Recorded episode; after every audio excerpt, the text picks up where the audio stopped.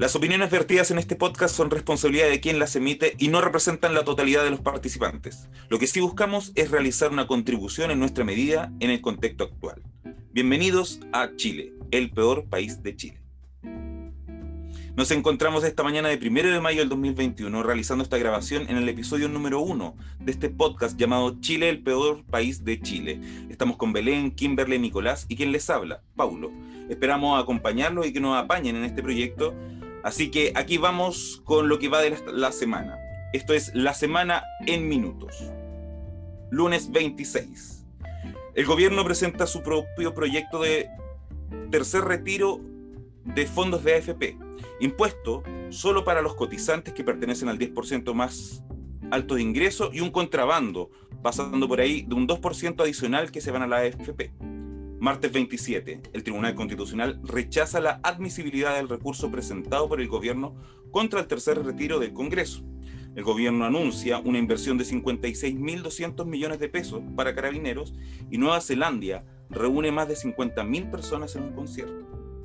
Miércoles 28. Se desatan protestas en Colombia debido a una reforma tributaria, dando imágenes al mundo brutales de violación a los derechos humanos. Las AFP se alistan para este tercer retiro. Jueves 29. Se presenta un recurso contra Piñera por violaciones hacia los derechos humanos en el contexto del estallido social. La encuesta, la encuesta CEP lo eh, entierra con un 9% de aprobación y un 74% de desaprobación. En cuanto a las instituciones, a la pregunta ¿cuánta confianza tiene usted de las instituciones mencionadas? Las más bajas son los partidos políticos con un 2%, el Congreso con un 3%, el gobierno con un 5%, el Ministerio Público con un 6% y las empresas privadas con un 7%. Hacia arriba, las que tienen más confianza son la PDI con un 53%, las radios con un 51%, las Fuerzas Armadas un poco más abajo con 37% y Carabineros con un 30% aún. El viernes 30, el gobierno se reúne con ambas cámaras en la moneda en lo que sería una preparación de un nuevo acuerdo nacional. En el caso del coronavirus, el lunes fueron 6.078 casos nuevos, el martes y el miércoles 4.100 y 4.400 respectivamente, para cerrar esta semana con 6.700 el día jueves y el día de ayer 7.199. En el caso de la muerte, solo esta semana se sumaron 547 personas, dando un total de 26.353 fallecidos. Comentamos esta semana. Se abre la palabra para los que quieran comentar qué es lo que les ha parecido esta semana.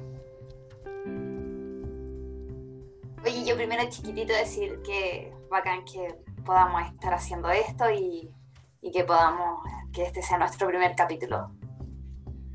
Eso. Y en cuanto a lo político, eh, está, eh, lo habíamos comentado, esto es una crónica, una muerte anunciada y, está el caso del Tribunal Constitucional que nos, dejó sorprendidos a todos, yo creo. O sea, eh, hoy día, ¿cuántos esperaban aquí ver este proceso como de como cuando uno leía los relatos y la caída de, de cuántos somos todos de los reyes en Francia y la Revolución Francesa y la decapitación, yo creo que en este proceso del Tribunal Constitucional vimos algo, algo parecido. Sí, yo al igual que la Kimberly, eh, también estoy contenta. Ojalá que resulte este proyecto. Igual tenía hace mucho tiempo ganas de armar un podcast. Nunca he hecho radio. No sé si alguno de ustedes en algún momento ha incursionado en la radio, pero al menos yo no.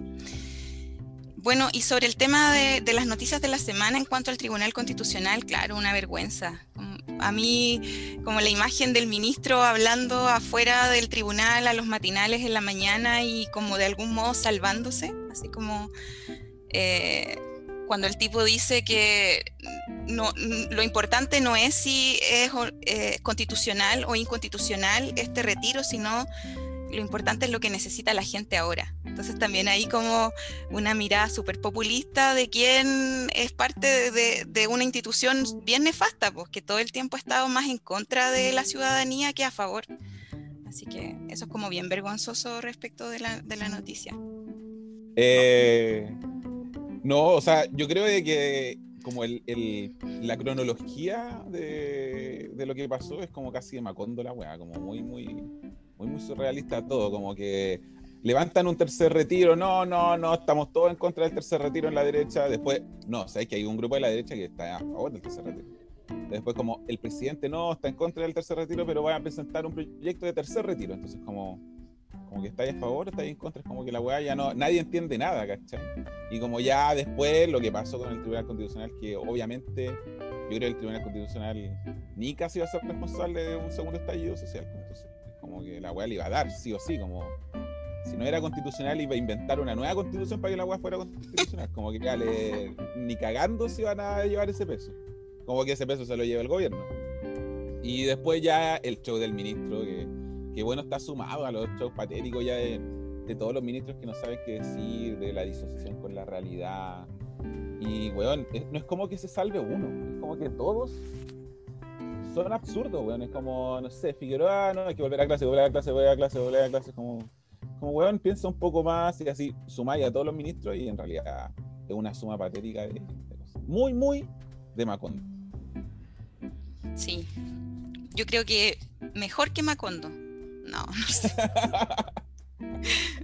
mejor que. Oye, yo creo que a mí lo, lo que espero que quede súper claro es que es una de las instituciones que al parecer no, no tiene tanto sentido como está configurada en Chile, no tiene tanto sentido, o sea, un tribunal constitucional que termina funcionando como la tercera cámara, sabemos de muchos proyectos, entre ellos los proyectos del aborto, despenalización, o, que, que tenían un 70% de, la, de aprobación en la población, con tantas encuestas ya como que la- lo reafirmaban y ellos fallan como súper arbitrariamente y ahora nos damos cuenta de que aquello que en ese momento creíamos que era como cierto, que eran arbitrarios, hoy día queda de manifiesto para la sociedad. O sea, por más que en esta pasada no haya beneficiado, eh, entre- decir beneficiado entre comillas, porque es seguir asumiendo con, nuestros bolsillos el costo de esta crisis económica y la pandemia, eh, pero bueno. Eh, yo, me- quedo de nuevo con una sensación como de enojo, de nuevo, así como hasta cuándo va a durar esto, hasta cuándo se va a tirar el chicle. Claro, porque, porque en definitiva el, tri- el Tribunal Constitucional no es el tribunal eh, como del pueblo o el tribunal así como de la, de la mayoría más amplia, sino que es como un tribunal, como decías tú, como coteado y que en realidad siempre estaba fallando en, en función de otro tipo de interés. Y que hoy día se hace muy evidente a raíz de lo que dice Nicolás que en Macondo, esta teleserie que arman, que se juntan el día domingo, están todos los candidatos presidenciales de la derecha, todos prestándole ropa al proyecto de gobierno, el proyecto de gobierno lo presentan al tiro, eh, con, lo, lo ingresan el eh, a las 9 de la noche el día domingo, y ya el martes en la mañana todo el mundo, como comentábamos en, en la pauta, Oye, Pablo, el, ojo, el resultado, ¿sí?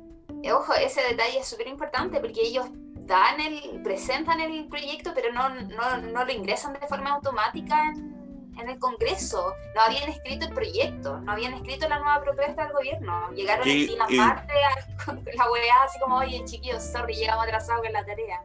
Claro, y que es la, la lógica que ha tenido hace rato como lo- las políticas públicas en definitiva, la anuncio y después la preparo y en esa preparación uno se da cuenta que va, va pasando como el contrabando, como en este caso que el proyecto del gobierno tenía un 2% adicional que se iba a empezar a cargar a la AFP para administrarlo. Y, y como toda esa, esa sensación, sí, yo creo que ese asco que, esa sensación de malestar es, es como generalizada, porque estos locos en realidad votan a favor de, de que se desarrolle este tercer retiro, pero solamente para no administrar una crisis que tienen y que se podía eventualmente dar, como dice Nicolás. Igual memorable Piñera, weón. Yo creo un presidente como muy, muy chistoso, weón. O sea, lle- llega a dar rabia la weá, pero si uno se quiere reír de la rabia, te da mucho material. Como todo el mundo esperando lo de la gente topo, weón, en el Oscar. Y el weón dice, ah, le voy a dar una buena noticia a la gente. Voy a presentar mi proyecto, weón. ahí". Una desconexión toda- total. Sí, weón, yo creo que toda la gente sabe quién es este weón. Queremos ver los Oscar, weón. Si es que gana la gente topo, por favor, weón. Narciso. caga, weón. Sí, como solo queriendo figurar él. Sí, terrible. Terrible. Bueno, y, y el show de los candidatos atrás que no tenían ninguna cara de, de querer De nada. ahí también. Ni de Como saber de obligados. qué- por qué estaban ahí. Claro. Claro, o sea, a Siches le tienen que haber dicho, nosotros te vamos, a, te vamos a meter acá adentro, pero tenés que empezar a poner la cara para todo. Sí, che, no tiene, no tiene como ganar Siche, pobre Siche. Es más, es más triste que lo de lo de mm, Briones. Briones por lo menos no fue. O no lo invitaron, no tengo idea. No, no, no, se quiso presentar. No se quiso presentar. No, Briones, pues, porque Evópolis se bajó, se bajó de... Igual eso es extraño, eh, eh, bueno, es, es como interesante, entretenido ver cómo las mutaciones o los cambios de conductas que van teniendo los, los partidos políticos para quererse librarse de este gran muerto que hoy es Piñera, como que nadie quiere cargarlo, o sea, Evópolis, que había sido uno de los partidos políticos que más lo había apañado al principio, así como con, con usted hasta el fin presidente, ¿se acuerdan que que renunció su presidente de partido. no vean que no le importó a nadie. Eh. La raíz, la raíz. Eh, y ahora, como no, no, no, no, ya no cargamos nuevamente con este muerto, que este, muer este muerto no lo cargo yo. Este muerto Bien. lo cargo yo. Sí, yo, eso representa Evópolis hoy y, y, y es interesante como, como todos quieren librarse también. po. Y, as- y asimismo también ver cómo la clase política del establishment se levanta como para sostenerlo, porque sabiendo que cayó decapitado el presidente, se cae el sistema completo. Entonces ahí intentando Yanma Proboste, que figura como una persona súper, mm, eh, como, no sé, entre, se, se la ha figurado como entre del paladín de, este nuevo paladín de los pobres, eh, pero también muy consensuando también para sostener el sistema que la soporta a ella y a la clase política. Como todos van poniéndose a- atrás de esa canción de ese muerto no lo, no lo bailo yo y ponerle ojo a lo que puede salir como de, este viernes, como de lo que comentas tú, de este, de este acuerdo que, que se empieza a fraguar nuevamente ahí en la moneda, donde que si bien es como dice ella, es su rol político, no se puede negar como, como presidenta del Senado, no se puede negar a hablar con alguien, o sí se puede negar a hablar con alguien, pero ahí siempre está pasando como la- las puertas cerradas, eh, el contrabando. Y- Bueno, señala, perdón. No, no, que iba a mencionar que lo cara de raja que son también como de nuevamente ellos buscar un acuerdo con los niveles de aprobación que tienen y no son capaces de, de visualizar que un acuerdo necesita al menos instancias de participación ciudadana pequeñita, más que sea. Y de la única manera que, y de la única manera que piensan la participación es, bueno, hagamos este acuerdo, este pacto por un año de gobernabilidad y hagamos un plebiscito, que la gente vote si está o no está de acuerdo con nuestro pacto. Pero en ningún caso pensar que el pacto tenga otro componente importante que es la ciudadanía. Nada. No hay, no hay opción.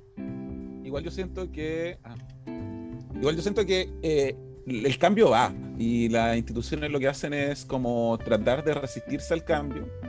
Pero no veo vuelta, ya tocó fondo la weá. Y aunque, no sé, el proceso constitucional, por ejemplo, salga malo y gane más la derecha, yo creo que va a haber otro estallido, va a haber otro problema hasta que la weá cambie como, a como tiene que estar. No, no, no creo que tenga una vuelta la weá.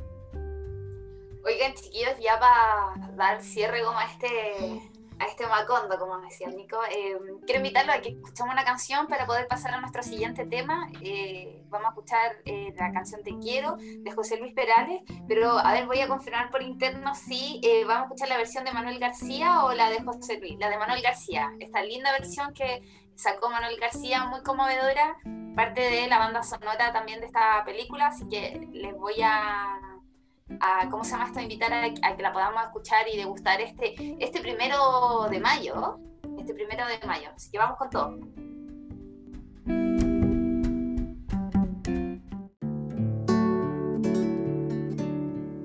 Cada vez que te beso me sabe a poco. Cada vez que te tengo me vuelvo loco.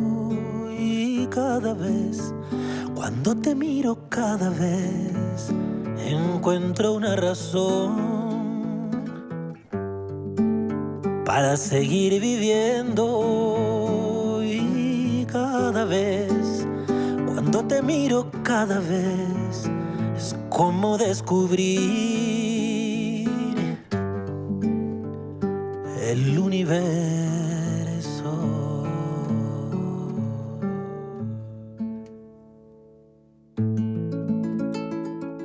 Te quiero, te quiero, y eres el centro de mi corazón. Te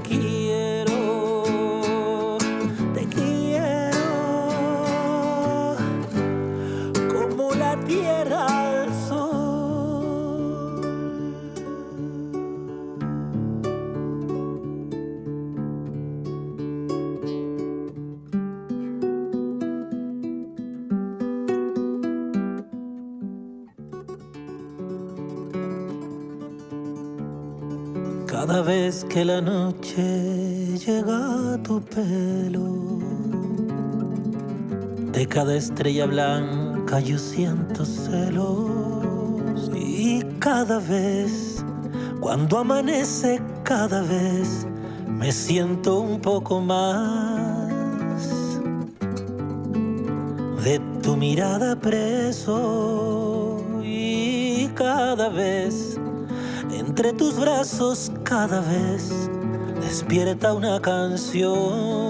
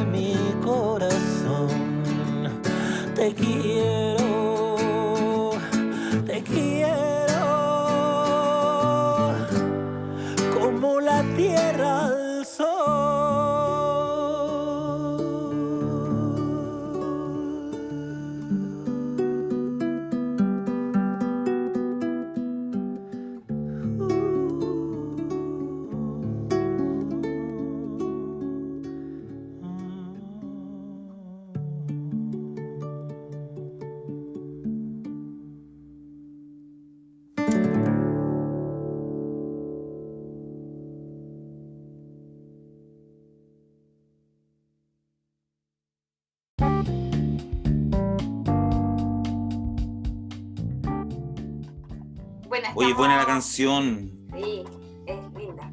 Yo no la había escuchado, no la había alcanzado a escuchar entera. Así que, no, pulenta.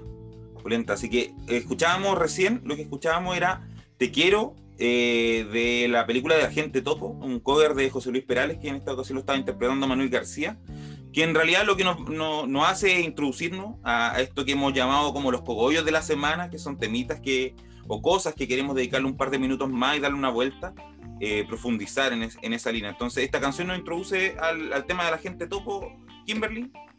Sí, eh, esta película que, bueno, que el Nico también contaba, partíamos, partimos con el dato, la anécdota freak, nuestro último recuerdo con respecto a esto. El día domingo, esperando a saber si ganaba o no ganaba los Oscar por eh, mejor documental, una pieza que, que viene a, a- representar una nueva forma de hacer documental. Se- no, sé, no sé si sabían, pero cuando postuló o la postularon a Oscar estaba este dilema que era como un poco una película que era un poco documental, un poco libreto o una planificación de fondo como ya más estructurada, pero conquista nuestros corazones, una película que se presenta a los Oscar trayendo el tema o la problemática de la situación de los adultos mayores, que parece que no tan solo hace sentido común en nuestro país, sino que en el resto de la región, Latinoamérica o, qué- sé yo, eh, donde hay mucha gente también que termina tocando la historia de eh, Don Sergio.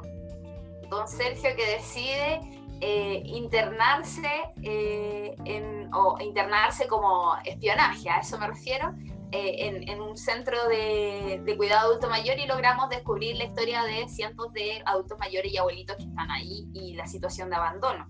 Así que esta película se presenta en los Oscars, parte con este chascarro que les contaba, que hablábamos, que Piñera nos intenta un poco de opacar el, el, el- Boicotear. boicotear, claro, el La proceso. mofó, la mofó. La mofó finalmente no gana, pero tenemos esta linda producción de Maite Alberdi que se viene a sumar a eh, otros trabajos que ya tiene Maite, donde ha, ha- ha discutido este tema de la vejez, de la, adultez. Eh, tiene otra obra que se llama La Once, que también es un documental de, de las once que hace su abuelita con su club de amigas. Y ayer, por ejemplo, en Canal 13, y con esto cierro, eh, presentaron un pequeño micro documental que se llama Las Fugitivas y, y que es la historia de las dos amigas de, de Don Sergio ahí dentro de, del Centro de Cuidado San Francisco. Me encantan esas amigas. Yo quería ver y no- al final no lo vi. Pero está pendiente. Yo creo Oye. que debe estar liberado en, en la web. Sí, sí, debe estar en internet. Eh, bueno, lo primero, Una vergüenza, Piñera. Y más encima, una falta de respeto tremenda porque era el momento de don Sergio. Todos estábamos esperando que se luciera. Era su momento de fama.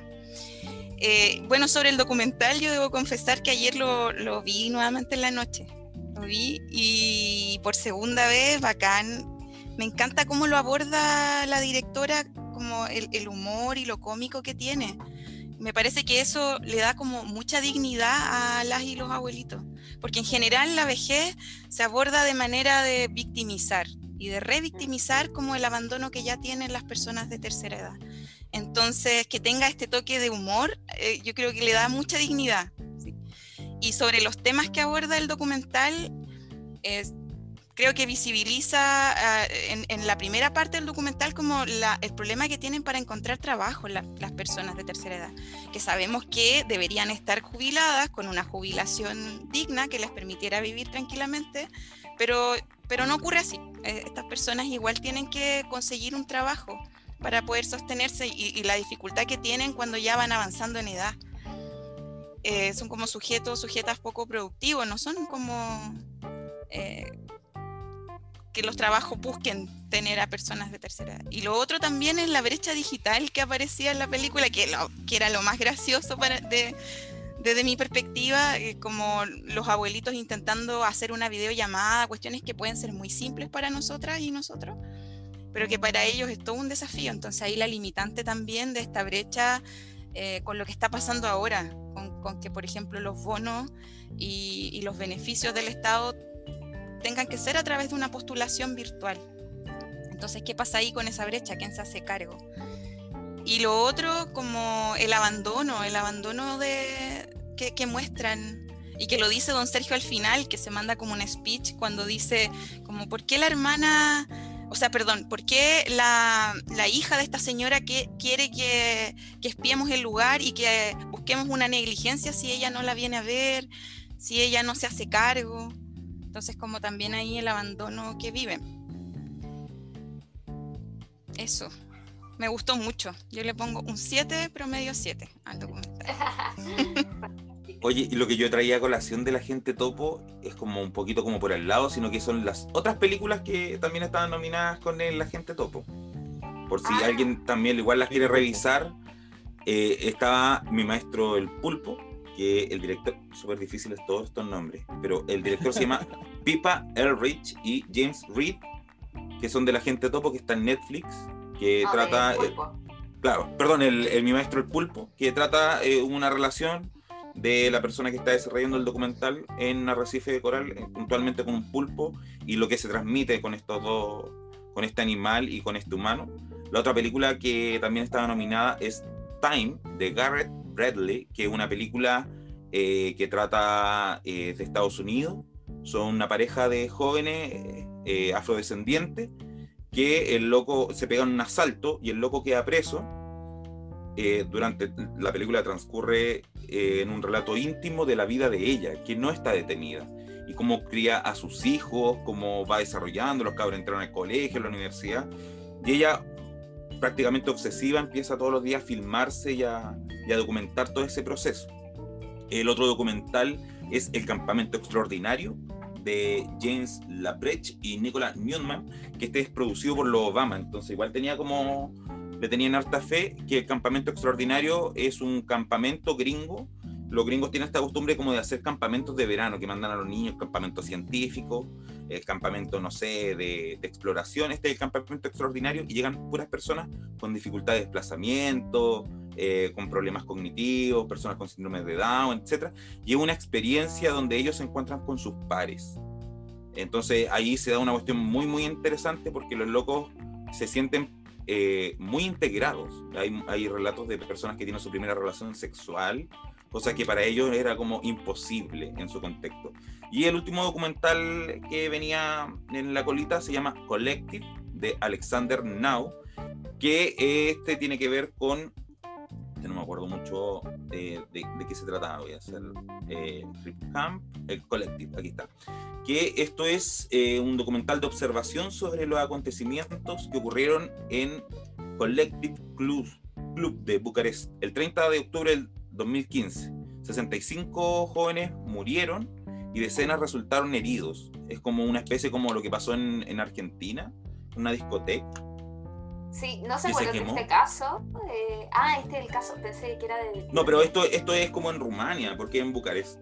Ah, Sí, en, en Rumania. Y lo que destapa este caso, en definitiva, es como, como el sistema de salud, en definitiva, estaba tremendamente podrido, estaba, eh, las platas estaban mal dirigidas, etc. Entonces también es como un, un documental denuncia. Esos eran los otros documentales que este venían con, con la gente topo, por si uno le, le gustó como el agente topo. eh, yo creo que también sería como interesante darle una pasada a por lo menos uno de los otros documentales que estaban nominados. Más allá de que sea el canon, igual plantean como temas súper interesantes. sí, pues, él, la gracia igual un poco de, de lo documental. Igual yo siento de que el, el documental ha tenido como un como una un nuevo respiro con esta como intervención de la gente topo, que ya había pasado algo con Honeyland, no sé si se acuerdan Honeyland del creo que fue el año pasado, eh, donde sí también estaba esa duda entre uno no sabía si era película o era documental, como que tenía algo medio extraño Honeyland. Y tocaba un tema muy atigente que era la abeja, ¿cachai? Y hablaba sobre una apicultora, ¿cachai? Que sacaba la miel de la abeja y cómo las cuidaba y su relación que tenía con ella y todo. Y claro, uno, uno veía el documental y decía, esta cuestión estará grabada como película, tendrán un genera esa guion o-" intriga. ¿cierto? Y la gente topo igual lo hace cuando, cuando en una parte de la parte inicial es cuando el- se ven las cámaras y la gente dice, no, y parece que nos van a grabar la, la abuelita. Sí, Sí. cámaras, esto como algo así. Entonces uno dice, ah, bueno, igual sabían que la estaban grabando, porque una vez es como que cree que el documental, como que hay una, hay una, como, como que el, el documentalista tiene una intención y graba solamente el- lo que él quiere.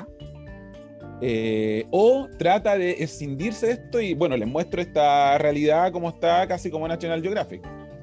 Pero es importante ver esto y ver también, como la- eh, yo escuché, leí la entrevista, una de las entrevistas a Maite Alberdi y lo que terminó no era en ningún caso lo que empezó, ¿cachai? Como que ella quería otra cosa en el documento. Y terminó armando esto que igual mantiene un tema porque eh, se nota que este es como el tema de ella. O sea, había, había un documental ahora que el, el Pablo lo mencionó. Hay un documental muy bueno también de ella, de, de niños con síndrome de Down. Los niños. También los Creo que niños. se llaman los niños, sí. Muy, muy, muy buen documental. Y aparte se ve como calidad también. No es como, como que hay calidad en, en todo, como en la música, ¿cachai? Como un cuidado en la escena. Recuerdo así memorablemente la escena cuando la señora se sentía muy sola y habla con el con don Sergio. Como, Ay, qué linda, como, sí. como la toma, ¿cachai? Del pasillo, un pasillo largo, solos, los dos, ¿cachai? Y no sé, quizás para mí representa eso, pero es como la representación de la vida, ¿cachai? Como un pasillo largo y al final del pasillo estaban ellos conversando solos, ¿cachai? Y bueno, la señora cuando se manda el de que, que dura la vida o que no, algo así como que es terrible la vida. El documental es muy bueno, no solo por la temática. Lo que sí a veces siento de que, de que los Oscar eh, a veces se van mucho por la temática más que por el por la, por la película o el documental. Y a veces siento de que, de que eso quita como un poco de mérito a veces a los Oscars. Pero eso es como para hablar de los Oscars. Claro. De cara a los Oscars.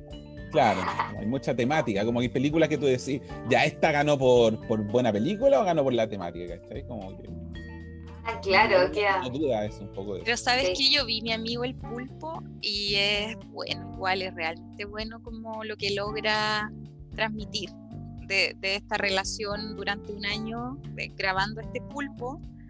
Eh, como que ese vínculo yo creo que yo lo extrapolaba para el vínculo que tengo con mis gatas, por ejemplo. Como la conexión que uno logra tener con ciertos animales.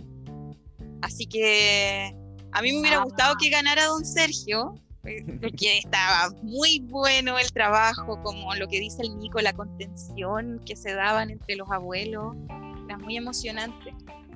Pero el otro, ah, pues la academia definió otra cosa. los académicos. De la academia. Yo, yo quería señalar que, que igual es interesante, creo que mm, esta también gama de, de, los, de las subalternidades que estamos viendo también en el tema de los documentales, que ya no están tan centrados, sino que se ha mostrado esta relación, por ejemplo, que señalaba Belén con los animales, eh, o todas esas cosas que queden graficadas como a las personas que generalmente, o los espacios que generalmente no tienen voz, me parece interesante igual por lo menos ver dotado de eso al, al Oscar, o sea, yo creo que las tantas como tensiones que le ha, puesto al mundo audiovisual y todo eso ha generado también eh, que, se le dé espacio a estos trabajos. Hoy es primero de ah. mayo.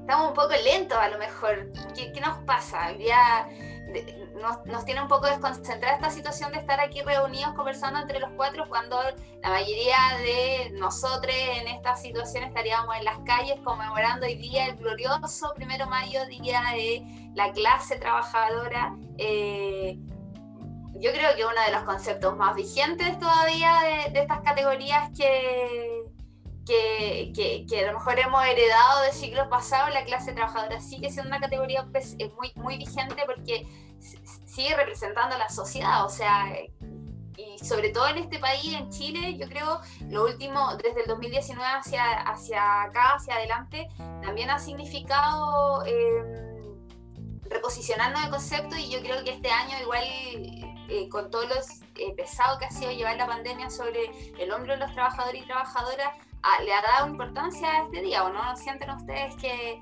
hoy día se conmemora o se celebra o se reivindica o no sé cómo llamarle el Día de la Clase Trabajadora de una forma distinta? Sí, yo creo de que hay una conmemoración obviamente encerrado, en la medida que igual uno mantiene cierta responsabilidad eh, pandémica, como que no puede tampoco ir a contagiar a los de su misma clase, pero, pero sí, yo estuve como, pensé en un momento bueno, transparentando, tenía que presentar el tema y pensé en un momento poner las cifras, que son las cifras reales como de lo que está ocurriendo ahora, pero creo que íbamos a caer en lo mismo de siempre, como, como que en nuestro país se discuten las cosas siempre en base a cifras y esas cifras ocultan ocultan mucha, mucha realidad, como que me da la impresión de que las cifras al, al final no sirven para mostrar la realidad, sino que sirven como para ocultar la realidad. Y me está pasando últimamente cuando analizo, no sé, una montonera de cifras como como vuelve un millón de estudiantes, ¿cachai? Y, weón, en la sala no es así, ¿cachai? Y bueno, yo creo que a nivel de pandemia, como está ocurriendo esto, esto ha afectado increíblemente el trabajo. Nuestro país ha retrocedido increíblemente y bueno, ahí me gustaría preguntarle a ustedes porque donde se ve mayor el retroceso es como la inserción laboral de las mujeres. Como que el mayor retroceso está ahí no solo en eso, sino que en el, último informe de la OIT se hablaba también de un retroceso en, el salario, como que en, lo que se estaba tratando de equiparar el salario entre los hombres y las mujeres, también se observa un retroceso a ese nivel. No sé cómo ha sido su experiencia, quizás podríamos hablar desde ahí, un poco más de eso. Sí, yo quisiera aportar en esto de bueno, quizás no exactamente lo que está preguntando el Nico, pero sí relevar eh, en, este, en este día a las mujeres trabajadoras, sobre todo como lo que, lo que ha pasado en el contexto pandemia durante estos dos años, eh, que el trabajo remunerado, que ya no es reconocido porque no es el trabajo asalariado, hoy día ha aumentado mucho más. Es decir, las mujeres se siguen haciendo cargo de, en mayor medida, de las labores domésticas, de los cuidados de los niños, de los cuidados de los enfermos. Eh, en el fondo de los cuidados en general. Entonces, si bien los datos ocultan cosas, yo creo que también a veces los datos nos muestran otras cosas que están ocultas como en nuestras realidades más íntimas. Entonces, eh, yo estuve mirando este, la encuesta que se hizo sobre trabajo y género y pandemia y, mm, ya, y salen datos súper interesantes que quizás, bueno, uno ya los tiene como dados por hecho porque sabe que existen brechas, porque sabe que en realidad la carga doméstica siempre va, se inclina para el lado de las mujeres, pero es sorprendente ver que el, el 38% de, de, los hombres encuestados en el centro de encuestas longitudinales, que es como de la católica, eh, destinó cero horas a la semana a actividades como cocinar, limpiar eh, o lavar la ropa versus el 14% de mujeres que no destinó tampoco ningún tiempo a, estas labores. Y en cuanto a, temas de cuidado y, de cuidar a niñas menores de 14 años, el 57% de los hombres también dedicó cero horas a esto versus el 27,6% de las mujeres. Y ahí sería interesante mirar de ese 27,6% que dedica cero horas en, en cuanto a las mujeres, ¿quién igual queda con la responsabilidad última de cuidar a esos niños? Probablemente otras mujeres que sí reciben un salario por esto, ¿no? Em, pero en el fondo eso yo quisiera como problematizar eh, la división del trabajo doméstico hoy día en la casa, que se hace mucho más patente porque estamos más tiempo en la casa, y también em, eh, la distribución que se da en el hogar, en el espacio hogar-casa, para realizar labores de teletrabajo y telestudio. Yo recibiendo así como comentarios de personas cercanas en general, el hombre que trabaja en una casa tiene una oficina aparte, como que ahí hay una idea también de que eh, el trabajo masculino tiene una mayor valoración, entonces el hombre necesita intimidad, no hay que dejarlo solo en, la pieza para que no, no reciba el, el, ruido del perro, de los niños, y la mujer en general también haciendo teletrabajo asalariada, ocupando espacios que tienen interacción con otras personas también de la casa. Entonces, no, no se reserva esa intimidad, ni se protege, ni se valora el trabajo de la mujer en ese sentido. Sí, yo eh, quería, o sea, mira, yo mi, en mi experiencia em, no tengo hijes, entonces no me he visto enfrentada a esta situación, pero lo he visto también de otras colegas o a veces cuando uno se tiene que enfrentar a reuniones de trabajo donde uno a, a simple vista, sin conocimiento, como decía la Belén de los datos, puede constatar esta veracidad, o sea, eh, verse agobiada, gente que trabaja, termina trabajando hasta altas horas de la noche porque se tiene que combinar estas eh, labores de cuidado de niñas, de reproducción o, cuidado, limpieza del hogar, etc.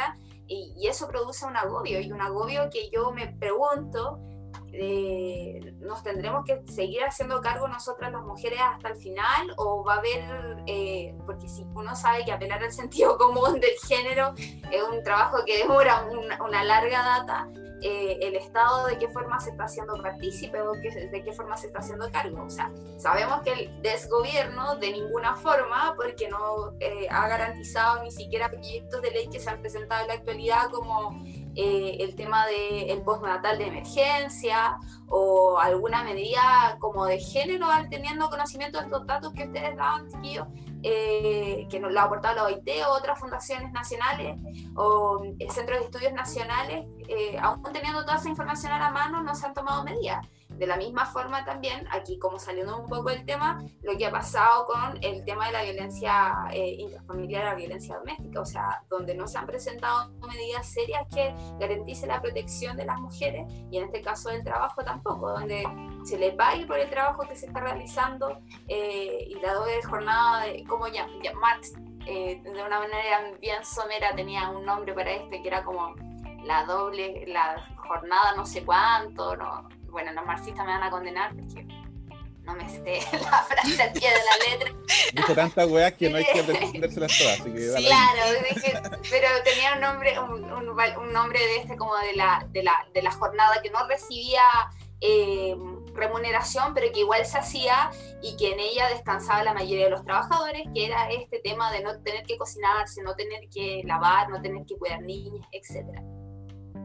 Como, como un trabajo reproductivo que, permite que ese tipo de, ciclos se sigan reproduciendo, que haya comida siempre, que la comida esté ahí, que la ropa esté ahí disponible, porque igual eh, hay como todo eso se descansa en, ese trabajo no remunerado, todo, ese trabajo que, permite que la subsistencia de, este proletariado que de repente invisibiliza ese tipo de, de cosas yo creo que, igual es súper interesante como lo que dicen ustedes también en función de cómo también ha ido retrocediendo en cuanto a salario, en cuanto a cuánto ganan las mujeres a raíz de la pandemia y como también a raíz de que han tenido que cerrar los jardines infantiles, las salas cunas, como también se tienen que hacer cargo de una responsabilidad que en alguna medida les permitía entrar a otro espacio laboral. Conozco una persona que tiene a su hija en, cuidados estatales, por decir una forma, no Sename, pero en jardín en sala cuna primero, después en jardín infantil, después en el colegio.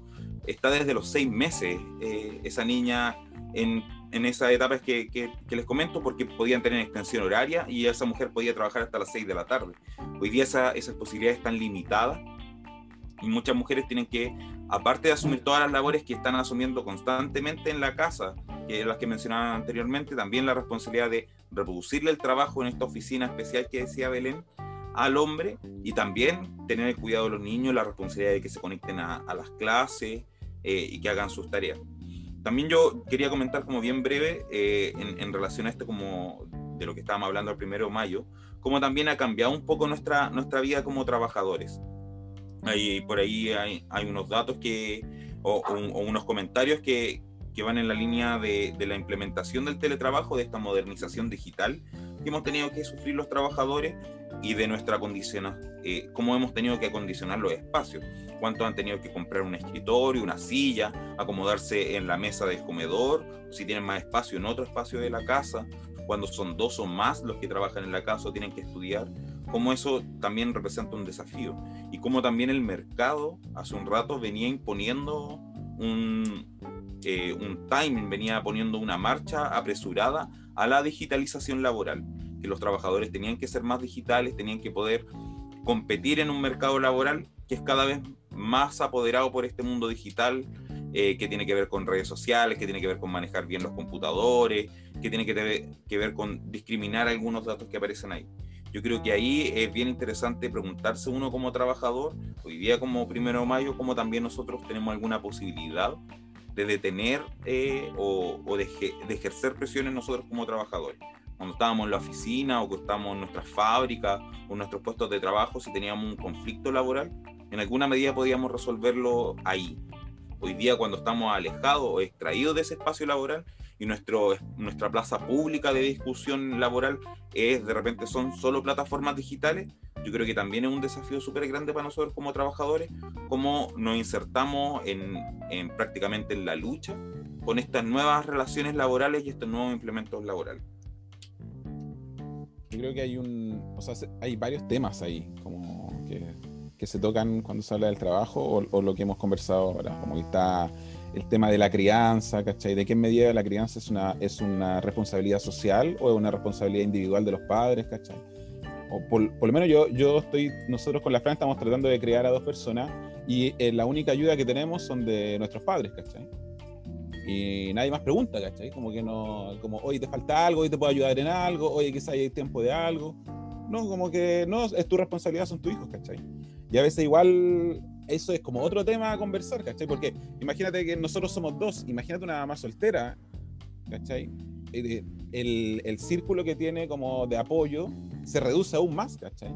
Y todo se complica el doble. Yo tengo colegas, yo soy profesor, tengo colegas que, que hacen clase y yo escucho al niño al lado, mamá, mamá, mamá, ¿cachai? Como como en eso y digo, puta, tampoco hay mucho soporte ni social ni nada, pues, Como que el Estado no se hace cargo y la sociedad tampoco.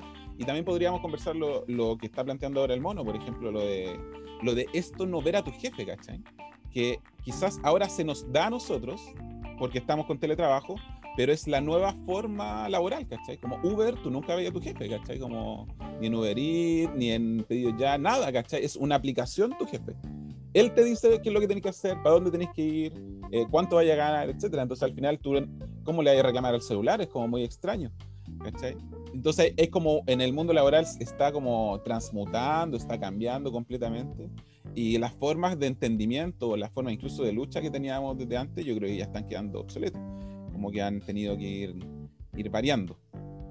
Eh, bueno, y en base a eso, tenemos un tema aquí para presentarle.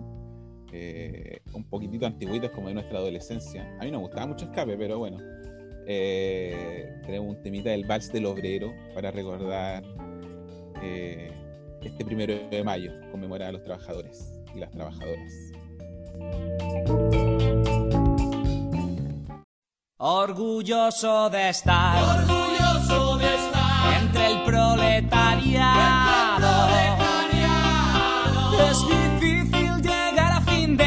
Y tener que sudar y sudar para ganar nuestro pan. Este es mi sitio, esta es mi gente, somos obreros, la clase preferente.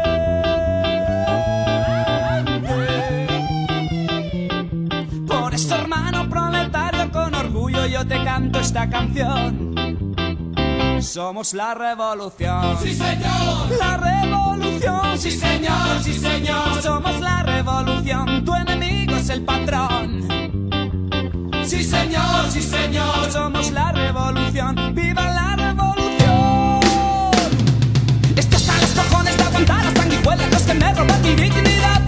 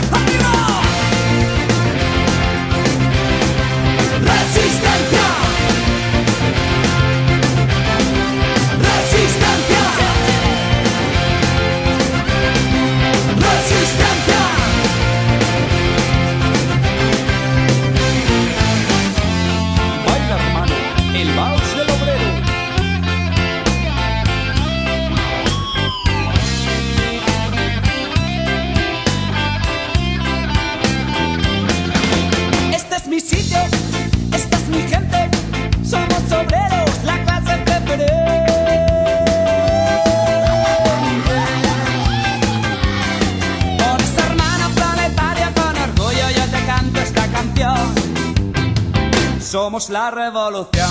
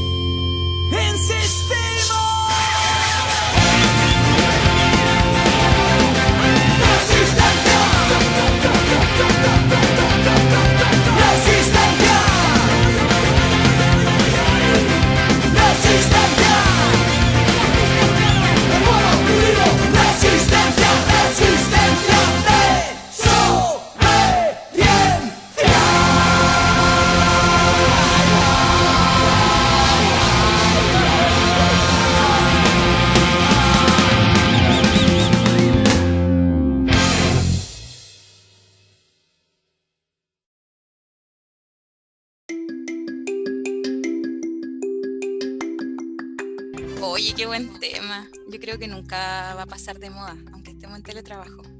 Como que sigue siendo. eh, Ojalá algún día pase de moda. Sí, eso sí, eso debiera ser.